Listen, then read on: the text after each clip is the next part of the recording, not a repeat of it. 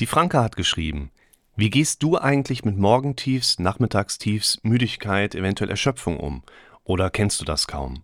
Mir wurde immer gesagt, der Körper merkt sich alles und holt sich in Ruhephasen alles zurück. Willkommen zum Podcast für mentale Gesundheit, Zufriedenheit und Wohlbefinden. Ich habe diesen Kommentar von der Franka schon mal in einer anderen Episode mit aufgearbeitet, wo ich eher in die Richtung gegangen bin, Vorannahmen, Glaubenssätze. Der Kern dort lautet, wir haben häufig in unserem normalen Alltagserleben Konfrontation mit Vorannahmen. Wir bekommen gesagt, ist dein Teller leer, damit wir morgen gutes Wetter haben, föhne die Haare, damit du keine Erkältung bekommst. Und diese Vornamen sind in der Regel ungeprüft. Die sind nicht falsch, die überprüfen wir aber häufig nicht in unserem Leben.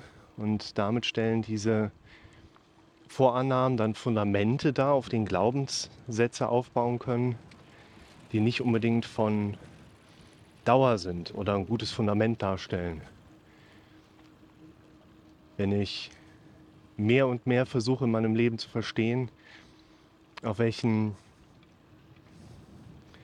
Fundamenten fußen meine Vorstellung, wie Welt funktioniert. Und ich finde mir heraus, ich habe da brüchige Fundamente drin. Könnte ich relativ schnell ein Problem kriegen. Und die Franka, die hatte im ersten Teil noch andere Fragen gestellt. Da wollte ich jetzt mal gerade so ein bisschen hingehen. Nämlich, wie gehe ich eigentlich damit Müdigkeit, Erschöpfung, Tagestiefs um? Diese Frage verstehe ich jetzt mal an mich gerichtet. Ich denke aber, dass sich jeder andere, der diese Frage liest, eben auch angesprochen fühlen darf. Und in diesem Video gebe ich euch dann meine Perspektive mal mit. Und jemand, der da vielleicht andere Erfahrungen mit hat oder auch eine andere Haltung mit vertritt, der darf die ja gerne in den Kommentaren mal platzieren und erzählen, was sind so seine Strategien. Ich kann vielleicht erstmal kurz andeuten, wieso die Ist-Situation und die Ist-Haltung ist, nenne ich es mal gerade. Die Ist-Situation gerade im Moment ist, ich bin durch meinen normalen Alltag darauf einfach trainiert, dass ich von alleine um 6 Uhr wach bin. Spätestens eigentlich. Normalerweise sogar eher früher, Viertel vor sechs, halb sechs, weil ich das als sehr angenehm und produktiv empfinde, dass ich morgens schon eine gute Stunde für mich Zeit habe mit meinem Kaffee und kann Sachen abarbeiten, ohne dass ich jetzt die Kinder regulieren müsste oder die Kinder schon wecken müsste oder die Kinder begleiten müsste, sondern habe da dann einfach so, also wenn ich um Viertel vor sechs am Rechner sitze, halb sechs am Rechner sitze, habe ich so eine gute Stunde für mich, um mich um eure Kommentare zu kümmern, Praxisangelegenheiten zu planen. Und dieser Rhythmus, der ist ja fest in mir drin. Der ist ziemlich gut eintrainiert. Das heißt, jetzt im Urlaub ist der ja genauso da. Ich halte übrigens auch nicht viel davon, zu versuchen, sonntags mal auszuschlafen. Aus dem einfachen Grund heraus, dass ich ja auf einen anderen Rhythmus trainiert bin. Und wenn ich dann versuche, sonntags mal lange zu schlafen, wird ja nicht klappen. Und weil dann mein Plan nicht funktioniert hat, ärgere ich mich dann auch noch. Und mit dem Gefühl des Ärgerns werde ich mich erst recht nicht dann morgens auch noch an den Rechner setzen. Das finde ich für uns eigentlich einen ganz spannenden Hintergrund, weil im Urlaub geht es halt genauso weiter. Da versuche ich halt von vornherein schon meine Vorstellungen, die ich habe, auf meine Tagesplanbarkeit auch mal so zu überprüfen, so klappt das überhaupt? Habe ich da gerade einen Plan mit am Start, der in der Form eigentlich überhaupt funktionieren kann. Und im Urlaub hat man aber dann doch irgendwie das Bedürfnis, dann abends nochmal mit der Frau zu quatschen, vielleicht mal ein bisschen Fernsehen zu gucken, Videos zu schneiden. Also ich mache hier auch letztlich ganz viel an Videoproduktion, das kriegt ihr ja über den Kanal mit. Und die müssen ja auch, also ihr könnt grob davon ausgehen, dass jede Minute, die ihr schaut, mindestens noch mal drei bis fünf Minuten an Post-Production erfordert und Pre-Production. Also ich suche mir eure Kommentare raus. Ich mache mir Gedanken. Ich versuche euch eine coole Mucke in den Hintergrund zu bringen. Ich versuche euch gute Perspektiven innerhalb der Location-Suche mit anzubieten. Ich versuche euch mal einen kreativen Aufnahmemodus mit einzuplanen, wie ich das jetzt gerade mache. Dass wir also so, ein, so eine Fahrradtour einfach mal nutzen, dass ich der Franka eine gute Antwort geben kann. Und das sind ja auch alles Dinge, die dann abends doch noch so ein bisschen Zeit in Anspruch nehmen. Und dann passiert es eben tatsächlich ganz oft, dass ich hier, also das ist jetzt so die Ist-Situation, ich bin halt abends trotzdem erst um zwölf, Viertel nach zwölf im Bett und komme zur Ruhe. Ich habe natürlich auch das Handy in der Hand und gucke, was gibt es Neues auf Insta. Ich gucke mal gerade, was der Typ aus Australien vielleicht gerade sich aus irgendwelchen Bakterienschlamm sich eine neolithische Messerspitze schmiedet. Einfach um dem Gehirn so ein Stück weit emotional kalkulierbare Unterhaltung zu bieten, um so, so ein bisschen runterzufahren. Und der Ist-Zustand ist, ich brauche meine acht Stunden Schlaf, damit ich halbwegs gescheit aussehe und halbwegs gescheit funktioniere, komme aber gerade im Moment auf ungefähr im Schnitt sechs. Das ist mir viel zu wenig. Der Ist-Zustand ist, ich schlafe zu wenig. Das Ist-Gefühl ist dann noch häufig im Alltag, ich bin kaputt, ich bin müde, ich bin unausgeglichen, teilweise natürlich auch so ein bisschen bäh. Und diese Ist-Gefühlslage, die sollte aus meiner Sicht jetzt gerade verknüpft werden. Ich verlinke euch da mal ein Video zum Thema Bewertungsmechanismen. Wie entstehen Gefühle und das aus dem Kontext hypochondrische Störungsmuster und Gedanken heraus. Ein Gefühl wäre aus meiner Sicht immer oder größtenteils immer ein Kompositum, also eine Zusammensetzung aus zwei Aspekten, die da zusammenkommen. Dazu gehört Aspekt Nummer eins, dass ja irgendein bewertbares Erleben mit da drin sein muss. Aspekt Nummer zwei, dieses Erlebnis muss bewertet werden. Meistens machen nicht das wir selber, sondern das ist ein Prozess, der in dem Sinne aus dem Automatismus herauskommt. Es ist diese Stimme in unserem Kopf, die direkt sagt, äh, nicht schon wieder, oh Mist, ich bin so müde, ah, ich bin so kaputt. Und dieser automatisierte Bewertungsmechanismus im Zusammenhang mit dem, was du halt erlebst, der bereitet jetzt quasi diesen kritischen Hintergrund.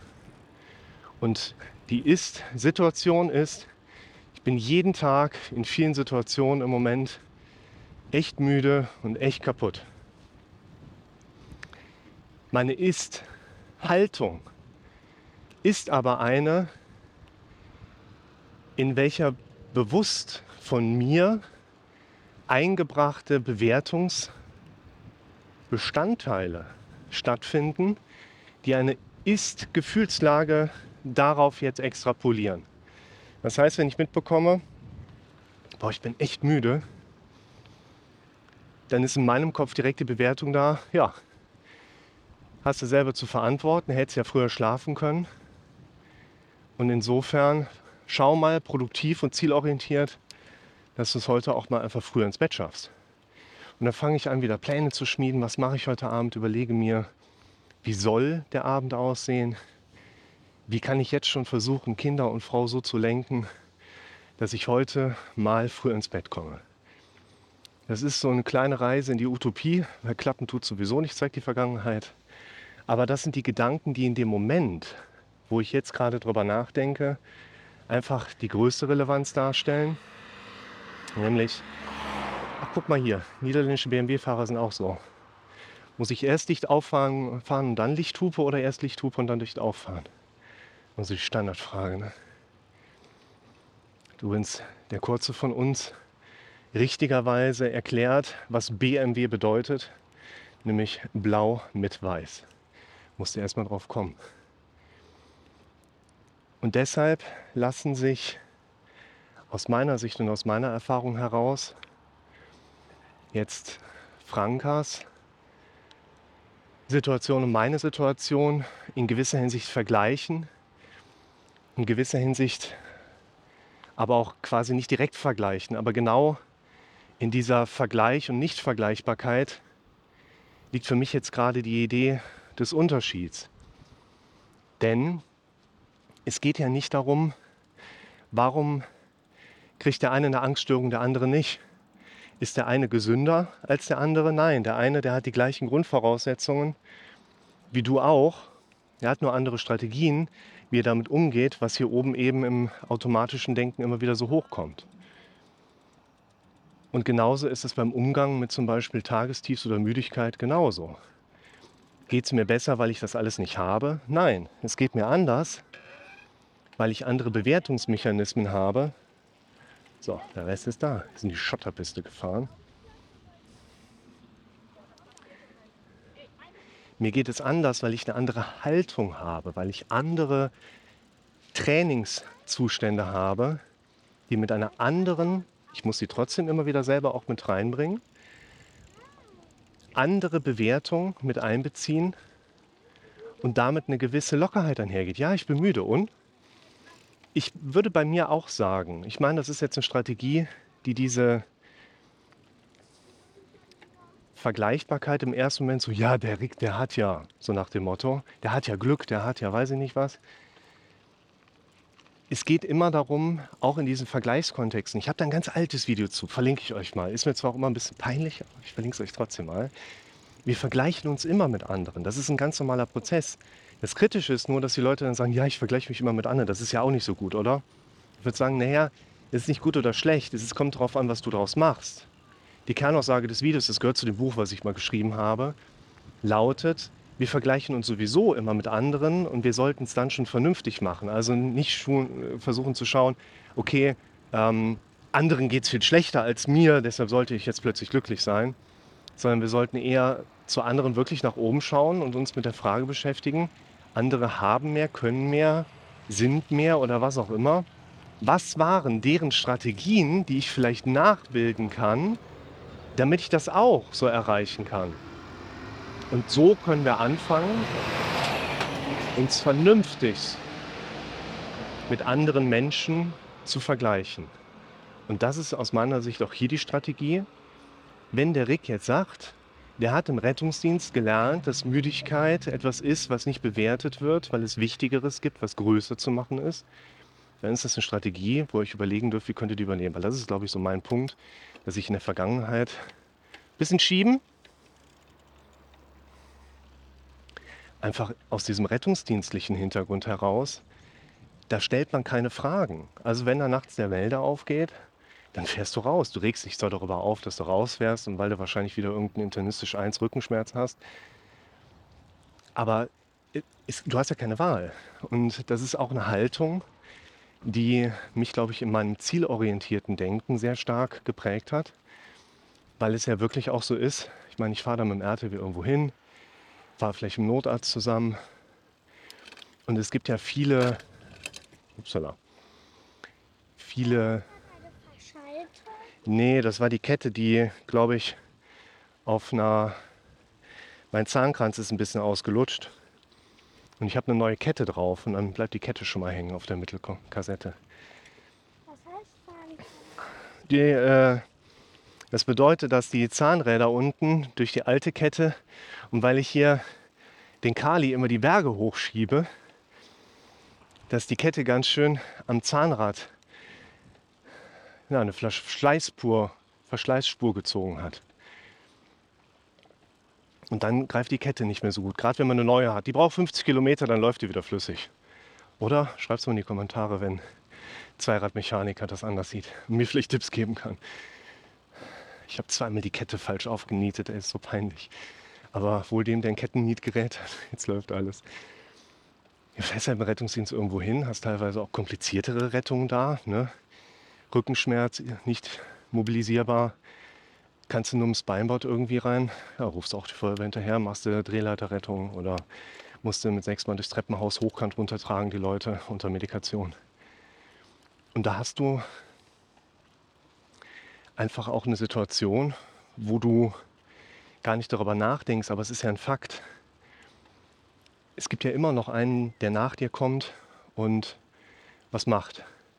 Es gibt ja immer noch einen, der irgendwie nach dir geschaltet ist und auch noch vor Ort kommt und irgendwas machen kann. Aber in meinem Falle, im Rettungsdienst, kommen die halt im Anzug und im Kombi.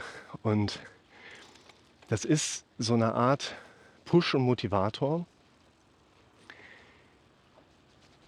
Da fragst du dich nicht, Mama, sollen wir bleiben lassen, wir gehen nach Hause. Geht ja nicht. Und ich glaube, deshalb bin ich in vielen Situationen auch so stark lösungsfokussiert und lösungsorientiert und stelle mir gar nicht die Frage, ob es nicht vielleicht nicht geht. Und nochmal zurück zum Frageteil von Franka. Das ist vielleicht eine neue Rubrik, die wir aufmachen können. Franka fragt, wie gehe ich damit um? Ich habe für mich verstanden, dass es meine Bewertungen sind, die vor allen Dingen Einfluss auf meine Gefühlslage haben und ich habe erstmal versucht, meine Bewertungen auf zum Beispiel Müdigkeit oder Tagestiefs oder was auch immer mitzubekommen und zu verstehen. Und dann bewusst neue Bewertungsmechanismen zu trainieren und zu üben, die mehr oder minder dann auch irgendwann automatisch kommen, aber trotzdem immer auch von mir noch mal mitbedacht werden dürfen.